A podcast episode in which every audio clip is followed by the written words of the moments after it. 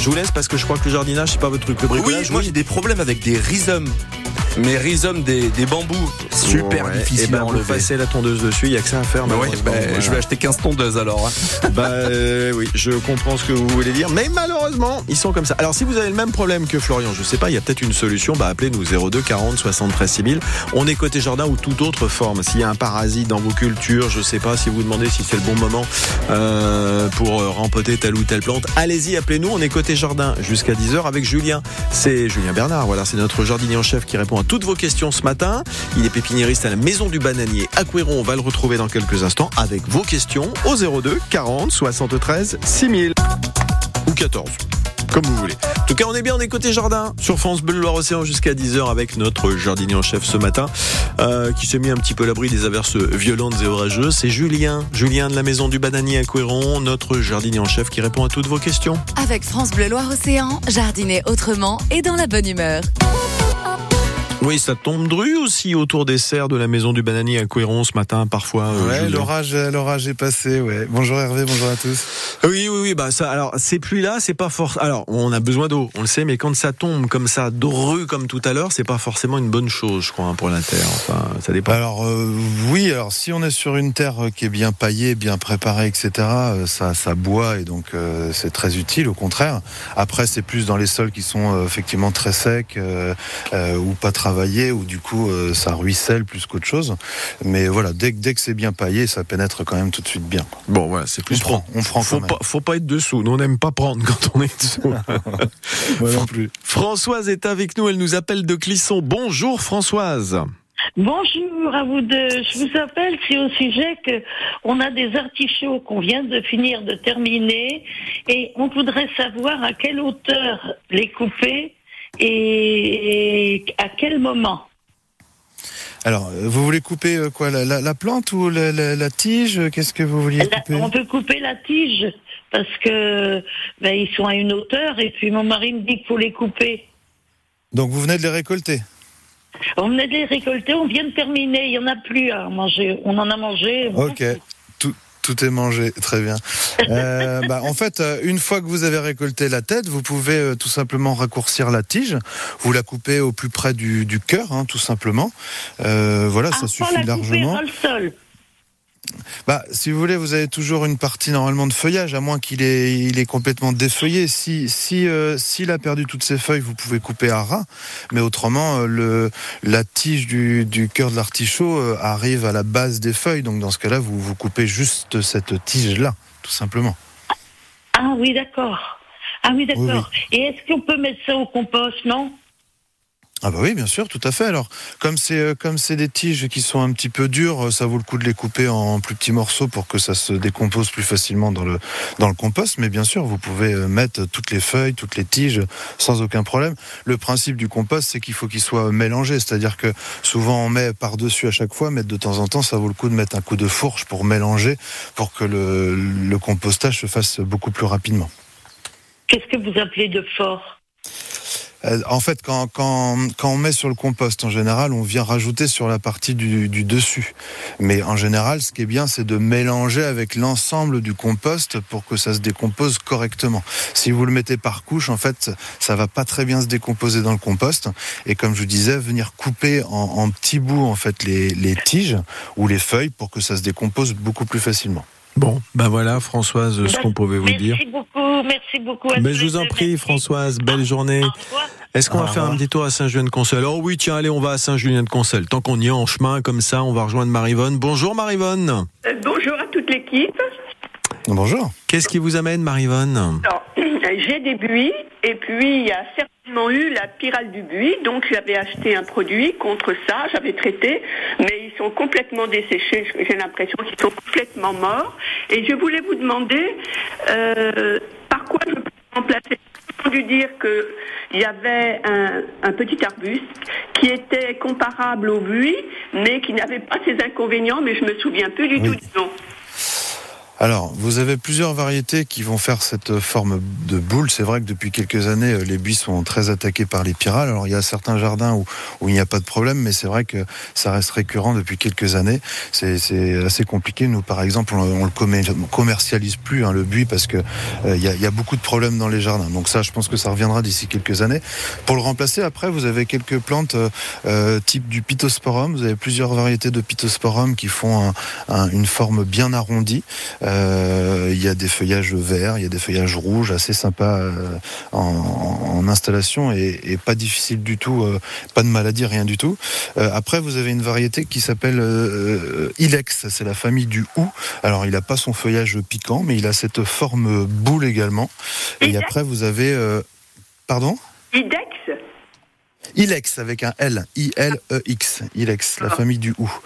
Euh, donc c'est les deux variétés qui sont euh, souvent les, les, plus courantes. Après, si on veut quelque chose de plus bas, euh, vous avez toute la famille des, des EB, H-E-B-E, -E, qui sont sympas, qui sont assez compacts à petites feuilles et qui peuvent remplacer effectivement le buis dans les jardins. Oui. Voilà, voilà quelques exemples, Marivonne, de ce qu'on pouvait, euh, voilà, vous pouvez mettre en, en, lieu et place. Bel été à vous, Marivonne, du côté de Saint-Julien-de-Concel. Continuez à nous appeler au 02 40 73 6000. Julien, notre jardinier en chef, euh, voilà, pépiniériste à Couéron, la maison du bananier, répond à toutes vos questions jusqu'à 10 heures. on est bien côté jardin, on profite.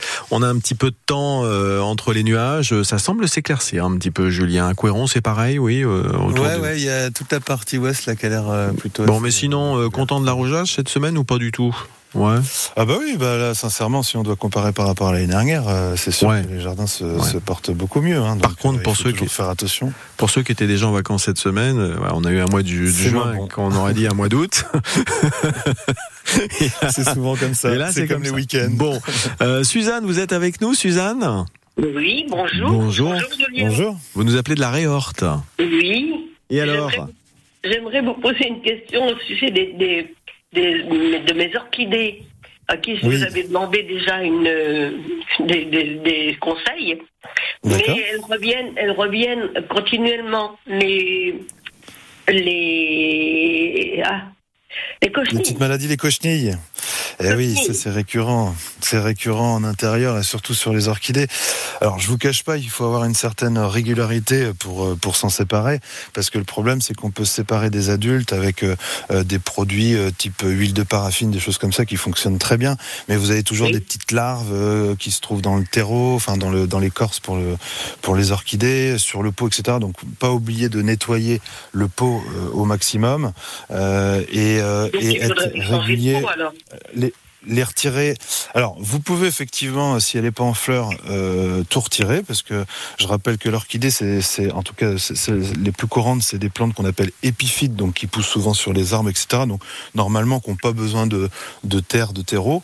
La plupart du temps, c'est mis dans une petite écorce pour qu'il y ait un support, mais vous pouvez très bien euh, retirer tout, vous retirez toute l'écorce, vous nettoyez effectivement euh, les quelques racines, vous évacuez vraiment cette écorce-là, parce qu'il y a peut-être euh, des petites larves, des choses comme ça.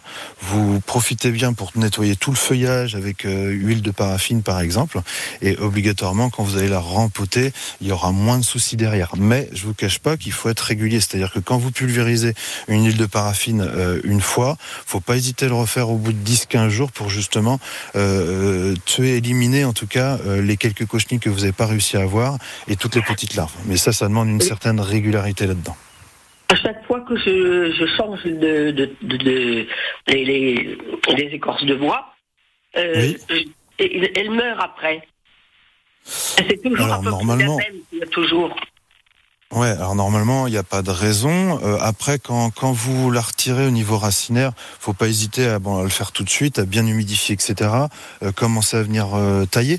Après, j'ai un petit conseil à vous donner. Il y a une, une très belle, euh, un très bel horticulteur euh, qui, qui a. Alors attendez, je suis en train de m'embrouiller. C'est à Saint-Jean-de-Boiseau. c'est Orchidées de la Belle Étoile, qui sont spécialisés dans les orchidées et qui font des, des conseils aussi de rempotage, des choses comme ça. Donc n'hésitez pas non plus à aller, à aller les voir hein, directement. Euh. Alors peut-être pas avec votre plante si elle est bourrée de cochenilles, ça, ça va peut-être pas leur faire plaisir. Mais euh, je sais que de temps en temps ils font des petites formations, euh, rempotage, des choses comme ça, et ça peut être intéressant. Parce que normalement il y a. Pardon elle est en bouton. Elle est en Alors bouton, là, elle du coup, euh, effectivement. Donc surtout ne pas rempoter effectivement quand c'est en bouton ou en fleur. Donc il faudra attendre quoi qu'il arrive la fin de la floraison avant de, de la dépoter et la travailler. Par contre, ça n'empêche que vous pouvez utiliser des huiles de paraffine pour l'instant pour euh, Oui. éliminer le maximum de cochenilles. Et les orchidées de la Belle Toile, c'est une bonne adresse, hein, tout à fait. Voilà, parce que c'est toujours un petit peu capricieux les orchidées, donc euh, voilà, allez prendre conseil auprès d'un spécialiste. Non pas que Julien soit pas compétent, mais bon, voilà, quand on se Ah ouais, non, après, spécialise. ils sont spécialistes, Ah ouais, voilà, tout voilà, à fait. Ils sont voilà, très compétents là-dessus. Bon, euh, Suzanne, bel été, bonne journée à vous. On va à Saint-Pierre-Mont-Limard rejoindre Louis. Bonjour Louis. Bonjour. Comment ça va bien Bonjour. Ça va, ça va, oui. Temps, oui. bah, un, peu d'eau, un peu d'eau pour les cultures, ça fait toujours du bien. Euh, Ah, oui, oui. Qu'est-ce qui vous arrive, Louis? Ah bah, euh, j'ai du liseron dans le jardin et je voudrais bien savoir quoi faire pour le dé- m'en débarrasser. Alors, eh, je veux pas. eh, je vais vous dire un truc, Louis, mais vous le répétez pas. Euh, vous avez pas l'image, moi je l'ai. Il a fait une moue, Julien, à mon avis, si vous avez un lance-flamme éventuellement. Mais je pense que malheureusement, mauvaise pioche. Bah non. Mauvaise pioche. Malheureusement, j'ai le même problème chez moi aussi. Euh, si- S'il y a des auditeurs qui nous écoutent qui ont la solution magique, euh, je pense qu'il faut breveter parce que c'est un gros problème dans les jardins. Euh, ça pousse très rapidement. La seule solution, sincèrement, aujourd'hui. Et Louis, histoire de partager un peu dans le malheur, avec Florian qui présente les journaux ce matin, même problème aussi dans la série de ceux qu'on n'a pas envie de voir dans le jardin. Nous, on a des drageons de, de bambou. Comment on fait bambou traçant. Mais ouais, ça fait partie. Alors autant les bambous, on peut mettre une barrière anti-rhizome dès le départ. Et normalement, si c'est bien Bon, fait, Au il y a pas milieu de la pelouse, c'est difficile. Hein. Ah bah une fois que c'est rendu là, oui c'est compliqué. Euh, maintenant le liseron, oui oui c'est très compliqué parce qu'en fait ça fait des racines euh, à 4-5 mètres de profondeur. Donc Ah bah, euh, oui, oui. la seule seule ah oui, la seule solution, c'est de les retirer euh, dès le départ quand c'est jeune et de surtout bien retirer les racines. Alors, son petit défaut, c'est qu'il a, il a des racines blanches, donc c'est plus visible. Mais effectivement, faut retirer au maximum. Euh, après, vous avez le vinaigre blanc euh, cristal là, à 14 degrés qui est bien, mais ça va brûler. Mais c'est pas pour autant que ça va pas redémarrer au niveau de la, de la souche. Bah oui, Euh, oui, oui, oui. oui, c'est- c'est- c'est c'est un très très gros problème. La seule chose qu'il faut euh, et qu'il faut ne pas faire, c'est surtout le laisser courir parce que plus il va courir, plus il va refaire des petites racines et plus il y en aura. Mais euh, Ah oui, malheureusement, malheureusement, c'est la grosse plaie du jardinier, euh, c'est le liseron. Et euh, j'a- j'adorerais vous apporter une solution, mais euh, je ne l'ai pas. Et Alors, aujourd'hui, j'ai entendu parler d'huile essentielle qui était testée, des choses comme ça qui pourraient peut-être, mais aujourd'hui, c'est pas on, on- et pas on- encore. on résume quand même Julien l'appelé parce que ça fait des racines très profondes, c'est ça? Oui, tout à fait. Ouais, Et- 4-5 et le- quand, quand c'est âgé. Combien? Jusqu'à combien Quand, quand ça a quelques années, euh, ça peut monter, ça peut descendre à 5-6 mètres, je crois, de profondeur. Oui, non, mais alors là, donc on va pas les chercher, on est d'accord Non, mais, Et- par donc- contre, quand c'est jeune, on peut, on peut retirer en surface Bon, euh, toutes les donc racines. ne pas laisser s'étendre davantage, c'est tout ce qu'on peut faire. Et vous nous disiez le vinaigre blanc, là, cristal, éventuellement, mais mais compliqué pour le aussi. fatiguer. Mais c'est la seule Tout pour le fatiguer, pour l'épuiser, d'accord. C'est la seule C'est solution. ça. Louis, bon courage, hein, voilà. Et puis vous faites comme Louis, vous nous appelez, vous posez vos questions. Des fois, quand même, on a la réponse. 02 40 73 6000. On se retrouve dans quelques instants côté jardin avec Julien euh, de la maison du bananier à Couéron. Côté expert sur France Bleu Loire-Océan. Alors l'expert jardin, c'est Julien de la maison du bananier à Couéron. Julien Bernard, euh, tout terrain. On parle pas que de bananier et de citronnier, on est d'accord, Julien. Oh non. Voilà. Ouvert aujourd'hui. Oui, bien sûr, après Bah voilà. l'émission, 10h30. Prenez des vacances un peu cet été quand même. Elle ferme la, la pépinière. Alors moi oui, la pépinière ferme une petite semaine la fin juillet, mais par contre elle reste ouverte tout, euh, tout au long de l'été. Eh ben voilà qui est dit. On a Nadine de la Regrépierre qui nous a rejoint, Julien. Bonjour Nadine. Ah, Bonjour. on a parlé de bambou, ça vous a donné une idée, Nadine. Oui, tout à fait. Dites-nous tout. Euh, oui, donc en fait, euh, comme je savais que les bambous c'était assez traçant et que j'avais pas envie de- de- d'avoir ce problème-là, je l'ai donc anticipé. D'accord En fait, un ami m'avait donné euh, des, des, des rhizomes de bambou noir, Philostratis nigra. Ouais. Alors au début, j'avais mis ça dans une caisse en bois, et puis bon bah la caisse elle s'abîmait au fil du temps. Et là, ce que j'ai fait, c'est que je les ai mis dans une baignoire que j'ai récupérée. D'accord. Et euh, bah, comme ça, pour éviter que les, les rhizomes partent dans tous les sens, et puis ça donne une petite idée de déco de jardin un peu originale. Alors j'ai pas enterré la baignoire parce que c'était beaucoup de boulot et j'ai déjà des arbres à côté, donc je voulais pas abîmer les racines. Mais bon, euh, je pense que c'est une petite astuce à pas cher plutôt que d'acheter du des produits exprès, Alors- des barrières anti-rhizomes. Donc Oui euh, vous pouvez soit enterrer la, la baignoire euh, jusqu'au bord et puis après camoufler le bord si vous voulez pas euh, que ça se voit, mais euh, Donc c'est c'est facile à trouver en fait ce genre de de- d'article. Enfin, on trouve ça. Donc c'est un petit- jeté, il y en a beaucoup quoi. petite idée que vous nous donnez Nadine pour lutter contre Voilà. l'extension des rhizomes de bambou. Qu'est-ce que vous en pensez mon cher Julien? C'est une solution Alors euh, oui et non. Le gros problème en fait des Ouais, le, alors le problème des, des choses fermées comme ça, c'est qu'on risque de créer un excès d'eau s'il n'y a pas de trou. Et ça, ça peut être un gros problème parce que du coup, euh, toute, euh, toute la période euh, hivernale, euh, ça peut tremper et du coup, on peut faire mourir le- la plante, hein, que ce soit euh, du bambou ou autre chose. Donc, euh, à court terme, pourquoi pas, mais à long terme, ce sera pas bien du tout. Il faut absolument qu'il y ait des trous pour que l'excédent d'eau euh, s'évacue. Donc après, ce qui peut être fait, c'est euh, faire des trous et rehausser un tout petit peu pour éviter qu'il y ait contact avec le sol, pour pas que les rhizomes sortent et puis viennent se repiquer euh, au niveau de la terre. Mais euh, faites attention, parce que tout ce qui est fermé, non, c'est pas bon, ça a besoin de respirer, etc. Donc c'est, ça peut être une solution d'éco, certes, mais pas pas à long terme du tout. Après, ça peut être effectivement soit en pleine terre, mais mettre une bonne barrière anti-rhizome, soit tout simplement choisir des variétés de bambou non traçantes. Il existe plein de variétés, dont le rufa, euh, l'angustissima, il y a plein de variétés qui ne font pas du tout de rhizome, qu'on appelle cespiteux, et du coup, il n'y a pas de problème du tout au et ça donne des, des bambous très épais pour se cacher le côté déco. Mais fermé comme ça, c'est pas une solution euh, euh, fiable. Bon, en même temps, Nadine, elle a fait ce qu'on lui disait. C'est-à-dire que durant un moment, on disait, ah ouais, il faut mettre des grandes barrières pour que ça passe pas. Mais vous dites attention parce que. Oui, et même la barrière, on la met autour, euh, jusqu'à 50 cm de profondeur, 50-55, mais pas en dessous, parce que du coup ça ferme et du coup ça fait Ouais, l'esprit jardinière et du coup ça se développe. Ok. Bon, je m'étouffe et je reviens vers vous, hein, Ouais. Nadine, il n'y a pas de souci. Bel été, Nadine. Euh, je vais prendre un petit verre d'eau. Anne-Marie, parce que c'est vous, en fait, qui posez les questions. Moi, après tout, je peux rester loin. Anne-Marie, vous nous appelez de Gétigné. Et euh, pour la salade de tomates, c'est quand vous voulez, Anne-Marie. Il n'y a pas de souci. ben oui, je sais, je suis gourmand. Qu'est-ce qui vous arrive, Anne-Marie, avec ces tomates Allô, oui. oui, oui, oui, oui. Bonjour à vous deux. Bonjour. Oui, euh, nos tomates, elles sont belles. Elles sont, oui, elles sont bien vertes, tout, mais le dessous, il est noir. Dessous de la tomate est noir. Alors, qu'est-ce qu'il faut faire? Ça s'appelle la- la maladie du cul noir. J'invente Eh oui. rien, c'est Ok. c'est le nom de la maladie. Voilà, ça c'est dit. Pas osé dire c'est- le nom. on- non, mais on le retient bien au moins. C'est Oui, intéressant. Euh, alors souvent, euh, ça, alors c'est un, c'est un champignon euh, qui peut venir de, de- de pas mal de choses, mais souvent ça vient d'un manque de calcium dans le sol. Donc euh, je vous conseillerais de rajouter Mmh. euh, des oligo-éléments. Vous avez des engrais à base de calcium, et moi j'utilise pas mal ce qu'on appelle le lithotam ou le merle. hein. C'est deux, euh, c'est- c'est c'est- en fait c'est des synonymes hein, sur les deux. C'est- C'est c'est des noms, c'est même pas des marques, hein, c'est des noms un petit peu différents en fonction de la, de la provenance, mais c'est des algues marines euh, qui ont pas mal d'intérêt parce que ça apporte pas mal de magnésium et Mhm. du calcium. Et donc c'est de la petite poudre que vous allez mettre. Vous pouvez mettre même sur le feuillage parce que ça évite euh, la transpiration et certaines maladies de feuilles, mais vous pouvez le mettre au pied. Ça va apporter du magnésium et du calcium qui vont limiter clairement euh, cette maladie du cul noir. Alors celles qui ont déjà les tomates, malheureusement, on n'arrivera pas à les récupérer. Par Oui, contre, bah, pour les les prochaines de la saison. Voilà, ben vous avez bien fait. Compost. Et mais- mettez, mettez, du, mettez du calcium et euh, vous verrez les prochaines tomates, euh, il y aura beaucoup moins de problèmes. Bon, ben voilà. Oui, pardon, vous dites lithotam.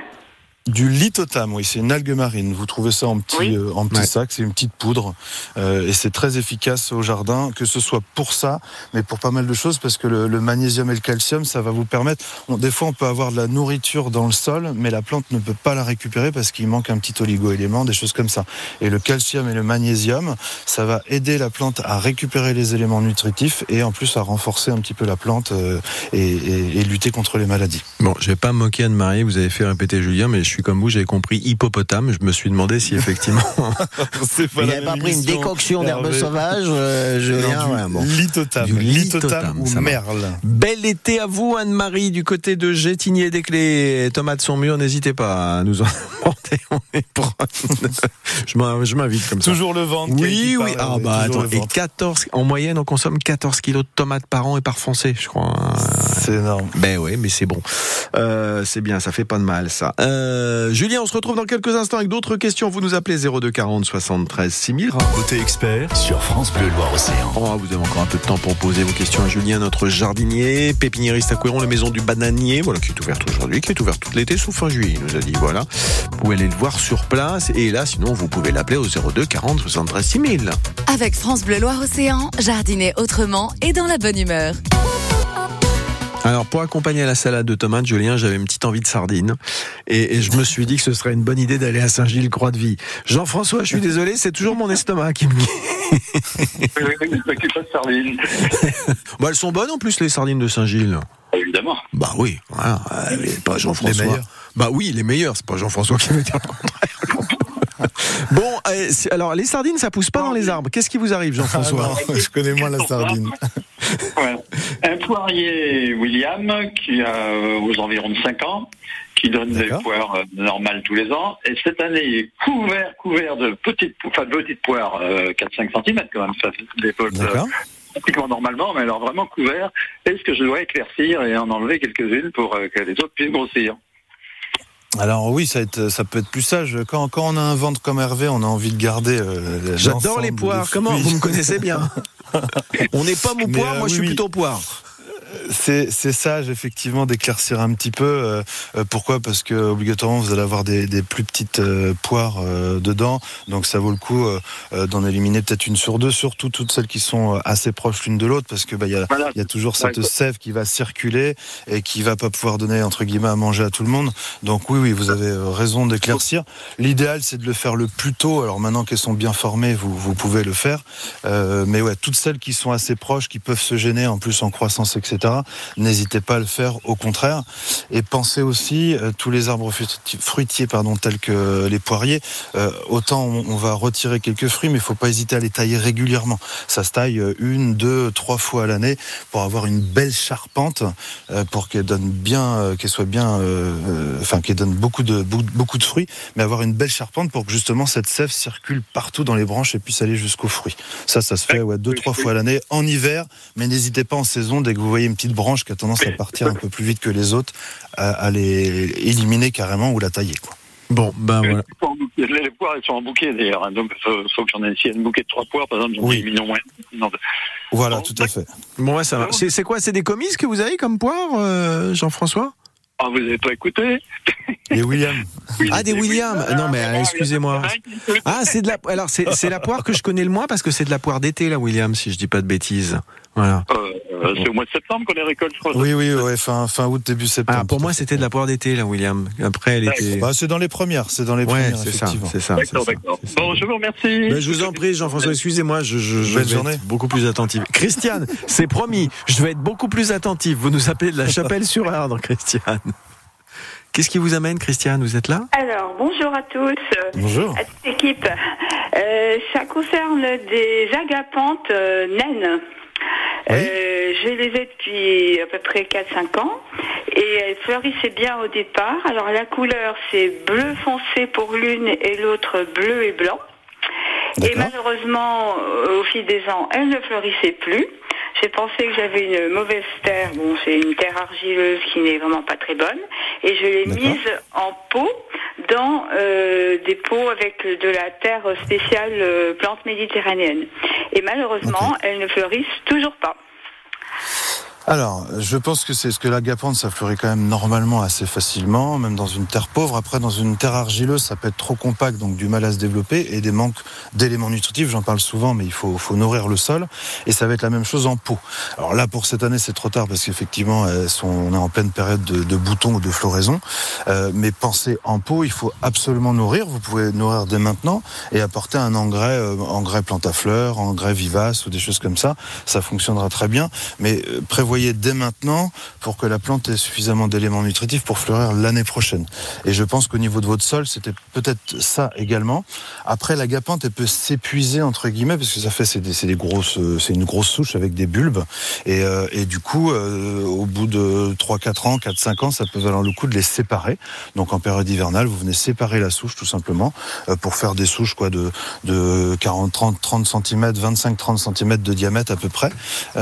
Et du coup, euh, normalement, elles fleuriront un petit peu plus. Mais je pense sincèrement que c'est un problème euh, nutritif. clairement. D'accord. Donc, euh, un conseil particulier sur les engrais à donner Alors, en engrais naturel, ça fonctionnera très très bien. Après, faites juste attention dans le sens où il y a beaucoup d'engrais qui sont très azotés, donc c'est bien pour développer la, le Oui, feuillage, là, euh, en etc. plein de feuilles, plein de rhizomes, c'est pas le problème. Voilà. Mais c'est les fleurs Mais qui ce qu'il faut regarder, voilà, ce qu'il faut regarder, c'est que euh, il y ait de la potasse en fait. C'est la potasse qui va aider vraiment à la floraison. Donc, faut un, un engrais avec un peu plus de potasse que d'azote. D'accord. Et le fait qu'elles soient naines et que ce soit des variétés un petit peu moins standards, ça ça peut pas expliquer qu'elles ne fleurissent plus au bout de quelques années. Il, il peut y avoir effectivement des variétés qui fleurissent plus ou moins bien, mais dans le, dans le principe, si elles ont déjà fleuri, il n'y a pas de raison qu'elles ne refleurissent pas. Clairement. Voilà, voilà, Christiane, ce qu'on pouvait vous dire pour ces agapantes naines. Les dernières questions, c'est parti, c'est maintenant, au Standard de France Bleu Loire-Océan. Côté expert sur France Bleu Loire-Océan. Julien, Julien de la maison du bananier Corion, notre jardinier ce matin qui répond à toutes vos questions. Les dernières d'ailleurs sur France Bleu Loire-Océan. Euh, Julien, on remonte la Loire jusqu'à Saint-Nazaire. Bon, vous êtes quasi, bon, vous avez un peu plus d'avance sur moi. Oh, pas loin. Ouais, une dizaine de kilomètres de moins peut-être euh, depuis Coiron quand même, non? Ah oui, oui, à peu près. oui. Jacques, est-ce que vous êtes parmi nous, Jacques? Oui, tout à fait. Oui, oui, bonjour à vous. Bonjour à vous. Ah, après les poires et les pommes, dites donc. Je suis moins Ouais. pomme, moi. Enfin, sauf quand. euh, Bref, bon, Jacques, qu'est-ce qui leur arrive Ah, à vos pommes c'est que les, mes pommes, j'ai des petites pommes qui commencent à tomber et elles ont un. Il y a une petite bestiole qui est, qui est dedans. Et en face de la tige, à l'opposé, il y a, je sais pas comment ça s'appelle, le. le bah, il, y a, des- il y a une bête qui est dedans qui, euh, qui les mange, quoi. Donc, euh, je sais pas ce que c'est. Alors ouais, ça c'est toujours un petit peu embêtant effectivement. Pomme poire, ça peut arriver. Euh, alors il y a plusieurs euh, solutions. Alors pour cette année, ça va être un petit peu compliqué, mais il y a ce qu'on appelle des phéromones. En fait, c'est une, en fait c'est une petite euh, mouche qui vient pondre hein, tout simplement euh, dès que la, pomme est, dès que le fruit est, est formé. Donc ça, il faut mettre vraiment juste après la floraison. C'est une petite phéromone que vous allez installer en fait dans dans l'arbre, dans les arbres, en fonction de la, de la taille. Vous allez en mettre éventuellement plusieurs et qui vont en fait euh, euh, capter euh, souvent euh, les insectes mâles pour éviter la, la reproduction.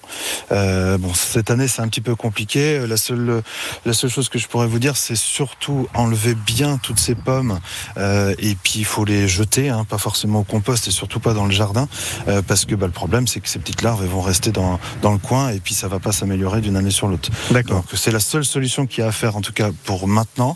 Et puis l'année prochaine, les phéromones ou autrement, euh, il y a aussi l'argile blanche qui est très bien. Les arboriculteurs utilisent pas mal ça, qu'on va venir pulvériser sur le fruit directement dès qu'il est formé. Après, ça oblige à le faire régulièrement parce que dès, la moindre pluie, euh, euh, ça s'efface et du coup il faut le refaire. Mais c'est plutôt ça fonctionne plutôt bien. C'est surtout cette régularité qu'il faut. Donc Ouais. phéromone plus argile blanche, ça pourrait bien fonctionner. Le conseil, donc, euh, Jacques de Julien, ouais, moi j'aurais fait la bêtise, on les met surtout pas dans le compost parce que sinon ça, voilà, ça va se répandre Bah un peu oui. partout. Donc, euh, voilà, donc bon, ok. Jacques, bel été à vous. Euh, même si c'est un petit peu brumeux aujourd'hui, ça va, ça va s'éclaircir. On a besoin d'eau dans les cultures quand même. C'est pas Julien qui va me dire le contraire. Bon, euh, Mylène. Oui, Mylène, bonjour. Vous êtes à Saint-Hilaire-de-Riez, ma chère Mylène. oui à Saint-Hilaire, Je vous oui. demande pas où vous passez l'été sur la plage de Saint-Hilaire-de-Riez, forcément. Oui, bien sûr, oui. Ah oui. voilà. Ah, Qu'est-ce qui vous amène, Mylène? Eh bien, écoutez, ça fait quatre mois à peu près que j'avais un bonsaï qui, qui avait l'air en pleine forme, et puis euh, d'un coup d'un seul, il perd toutes ses feuilles, qui, qui jaunissent d'abord et puis qui tombent. Alors le problème de certains bonsaïs, euh, c'est pas toujours évident. Hein, le bonsaï, hein, ça demande vraiment être euh, hyper présent dessus. Et il faut faire attention dans le commerce. Vous avez entre guillemets des faux bonsaïs, c'est-à-dire que c'est des boutures en fait de certaines variétés. Donc l'enracinement se fait moins bien et, et sont pas évidents. Après, faut choisir vraiment les bonnes variétés. Il y a des variétés de bonsaï qui sont plus faciles que d'autres. Euh, après, faut voir si vous avez encore des tiges vertes. Hein. S'il y a des tiges vertes, ça veut dire que la plante est encore euh, encore en vie, donc on peut la récupérer. Euh, comme toute plante, bah, il faut les nourrir. Vous avez des engrais euh, spécial bonsaï que vous pouvez mettre régulièrement. Euh, et faites attention aussi, en fonction de votre pot, euh, il peut ne pas être percé. Et on revient un petit peu à, la question, la première question de, de l'émission, c'est qu'il faut absolument qu'il n'y ait pas d'excès d'eau, parce que les, alors manque d'eau également, mais l'excès d'eau peut être un gros problème. Voilà, Mylène. Bel été à vous du côté de Saint-Hilaire-de-Riez. Julien, je vous laisse le mot de la fin parce que vous êtes là aujourd'hui à la pépinière, mais on peut aussi vous retrouver sur les réseaux sociaux. Tout à fait, bah oui, ça fait 17 ans que je suis sur euh, cette émission et puis l'émission du samedi en tout cas prend fin. Donc euh, je voulais inviter euh, tous les auditeurs qui m'écoutent depuis des années et fidèles à nous rejoindre sur les réseaux sociaux pour. Il y aura sans doute des lives sur réponses aux questions, etc. Donc continuité sur les réseaux sociaux et à la pépinière. Ouais, et puis vous serez là encore la semaine prochaine quand même. Et oui, tout le il y a mois encore deux, deux émissions. Ah, la semaine prochaine, Julien et demain c'est Joël qui sera là pour répondre à vos questions.